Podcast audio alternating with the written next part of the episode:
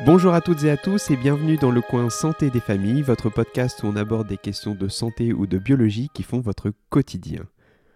Aujourd'hui, détendez-vous une dernière fois car cet épisode clôt notre série consacrée au stress. Un épisode on ne peut plus familial puisqu'il est dédié aux petits et aux grands puisque nous allons parler de stress chez vous, les enfants. Le stress est une réaction naturelle du corps pour nous protéger ou mieux affronter un événement qui présente un danger ou une difficulté. Cela peut être un danger pour votre santé, lorsque par exemple on rencontre un chien qui semble agressif et qu'on a peur d'être mordu. Mais ça peut être aussi un danger pour notre morale, comme quand par exemple vous avez un devoir qui est long et difficile et que vous avez peur de ne pas y arriver. Dans ces deux cas, le stress va vous aider. Si on prend l'exemple du chien, tout de suite, votre cœur va battre plus vite et vous aurez plus d'énergie pour fuir ou bien pour avoir les bons réflexes pour ne pas être mordu. Par contre, le stress, ça devient un gros problème lorsqu'il a tendance à se répéter. Car avec trop de stress, on peut ressentir beaucoup de mauvaises choses car toute cette énergie dans votre corps va finir par vous épuiser. Ces mauvaises choses vont être d'abord dans votre corps, envie de vomir, mal au ventre, mais aussi vous pouvez avoir des changements de votre humeur. Vous pouvez devenir par exemple triste ou agressif. Vous pouvez également avoir des difficultés à dormir, comme par exemple des cauchemars ou parce que vous allez souvent vous réveiller. Mais aussi vous allez avoir des difficultés à l'école, comme par exemple des problèmes de concentration pour apprendre, ou bien vous n'aurez plus du tout envie d'aller à l'école. Et enfin, vous pouvez également vous poser beaucoup de questions sur votre avenir, sur ce qu'il va se passer dans une semaine, dans un mois ou dans un an. Alors qu'est-ce qui peut provoquer du stress? Bien sûr, pour tous les enfants et tous les adolescents, ce n'est pas forcément les mêmes choses. On peut détester ou aimer jouer à la bagarre, alors gentil, hein, entendons bien là-dessus. On peut aussi aimer ou détester les chats, les chiens, ou encore ne pas supporter les chamailleries. Mais de manière générale, il y a plusieurs sortes de stress, et toutes sont propres à chacun. Tout d'abord, le mauvais stress va venir parce que vous aurez du mal à avoir du contrôle sur une situation, comme par exemple lorsque les parents se disputent ou pire encore lorsqu'ils se séparent. Aussi, parce que vous aurez du mal à gérer une situation qui n'était pas prévue ou bien qui est nouvelle. Par exemple, la maîtresse qui n'est pas là, ou alors c'était mamie qui devait venir me chercher puis finalement c'est nounou, etc. etc. Et enfin, l'autre type de situation, c'est parce que vous vous sentirez menacé. Comme quand par exemple, vous aurez du mal à répondre à une question devant toute la classe par peur de vous ridiculiser devant les autres, ou bien parce que vous en avez marre des moqueries ou des bagarres qui deviendraient trop répétitives. Justement, je voudrais parler de stress à l'école. Parce qu'effectivement, l'école, ça peut être une vraie source de stress. En effet, vos parents ou vos proches peuvent, sans le vouloir ou sans s'en rendre compte, trop vous insister à travailler davantage pour que vous ayez de meilleures notes. Alors ce n'est pas de leur faute, et on peut essayer de les comprendre. Ils peuvent être inquiets pour votre avenir et veulent donc vous donner toutes les chances pour que vous réussissiez plus tard. Pour eux, avoir de bonnes notes, c'est avoir plus tard un bon diplôme, puis un super travail. Mais attention, il faut savoir bien gérer, bien doser ce genre de conseils. Il faut que les parents écoutent vos désirs, vos envies. Pour cela, il faut dialoguer avec eux et leur expliquer ce que vous voulez ou ce que vous avez envie de faire. Enfin, vous pouvez être également stressé à l'école à cause d'autres raisons, comme par exemple une relation difficile avec un ou une enseignant ou enseignante que vous trouvez un peu trop sévère, ou bien que vous ressentez des difficultés à vous faire des amis. Si jamais vous pensez ressentir du stress, n'hésitez pas à en parler à un adulte. Par contre, il ne faut pas que l'adulte minimise aussi ce que tu ressens. On peut également conseiller aux parents de soutenir au maximum son enfant durant cette période et qu'ils essaient de trouver avec toi des solutions ou des outils pour faire face à des situations de stress. Enfin, faire des activités calmes ou sportives est aussi un excellent moyen pour oublier un peu plus son stress. Surtout, et j'insiste, il ne faut pas hésiter à parler quand quelque chose ne va pas à l'école. Des scientifiques ont fait des études sur le stress à l'école ou au collège, et ils ont trouvé que seuls 26% des élèves, à peu près 1 sur 4, ne se disent pas du tout stressés. La moitié environ le sont un peu, 18% le sont assez, et 6 à 7% le sont vraiment beaucoup.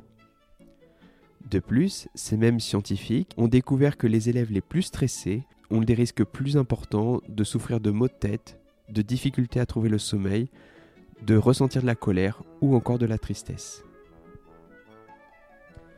Enfin, je voudrais terminer cette émission en parlant des relations difficiles que l'on peut avoir avec certains enfants et de ce qu'on appelle le harcèlement scolaire, qui est une source énorme de stress. Alors avant d'en parler un peu plus, je dois vous dire qu'un enfant sur dix sera victime à l'école, au collège ou au lycée. C'est donc une affaire qui concerne tout le monde, enfants, enseignants et parents. Aussi, il faut également que vous sachiez que les enfants qui en sont victimes vont en garder des mauvais souvenirs, des séquelles pendant très longtemps. Alors autant ça peut endurcir certaines personnes, mais malheureusement d'autres peuvent ressentir des problèmes de l'humeur une fois qu'ils seront adultes.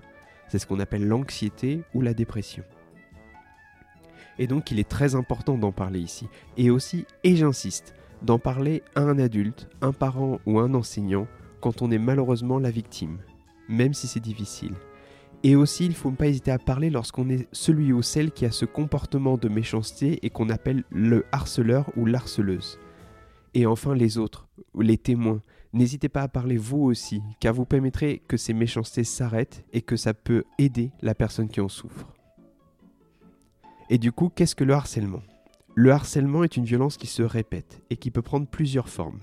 Verbale tout d'abord, comme par exemple des insultes, puis des coups de pied, des coups de poing, des crachats ou des bousculades, ce qu'on appelle la violence physique, ou de ce qu'on appelle la violence psychologique, comme par exemple répéter à une ou un élève qu'il ou elle est moche, nul, qu'il ou elle ne sert à rien, et j'en passe.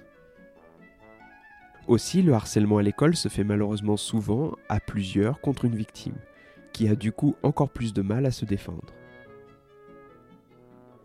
Et donc, un enfant qui est souvent insulté, menacé, battu, bousculé ou reçoit des insultes à répétition par une ou plusieurs personnes, on parle donc de harcèlement. Et malheureusement, on peut être victime de harcèlement pour plusieurs raisons. Parce qu'on est un garçon ou une fille? À cause de son apparence? La taille, le poids, les vêtements? Ou parce qu'on a des difficultés ou même un handicap Ou bien parce qu'on a des croyances ou des centres d'intérêt qui sont différents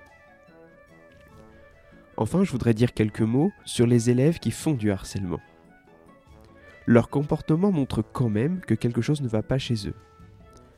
Dans un premier temps, c'est parce que dans leur famille, il y a des comportements violents, et pas que physiques d'ailleurs. On peut aussi parler de la violence des mots, de la violence des remarques. Un ou une enfant qui reçoit une claque pour avoir mal répondu à l'un de ses parents peut se dire plus facilement qu'un ou une camarade mérite aussi la sienne pour avoir fait également une remarque agaçante. J'ai trouvé un petit témoignage sur ce sujet sur le site Mademoiselle en fait, et je vais vous le donner. Je cite Un enfant n'a pas à parler à table, c'est un enfant, il n'a absolument rien d'intéressant à dire. Et ça, c'était mon quotidien. En y réfléchissant bien, ce que je vivais chez moi, notamment une relation plus que conflictuelle avec ma mère, j'essayais de m'en débarrasser à l'école. J'étais la victime de ma mère et le bourreau d'autres filles. Enfin, malheureusement, être harceleur permettrait pour certaines ou certains d'éviter d'être harcelés à leur tour. Les harceleurs ont en fait été parfois ou souvent victimes de harcèlement avant. J'ai trouvé un autre petit témoignage d'une ancienne harceleuse et je la cite. Frapper fort, mais surtout frapper d'abord, pour ne pas être frappé soi-même. Pour moi, c'était juste un moyen de défense, ma carapace pleine de piquants. Ce que je veux dire ici, c'est qu'il faut également encourager les élèves qui harcèlent à parler à un adulte de ses problèmes. En plus, ils regretteront leur comportement plus tard. Comme le dit d'ailleurs une ancienne harceleuse, je la cite, Aujourd'hui j'ai 20 ans, et j'ai bien sûr honte, très honte de ce que j'ai fait. Le pire, c'est que j'ai du mal à croire que j'ai pu être si cruel. Je suis désolé.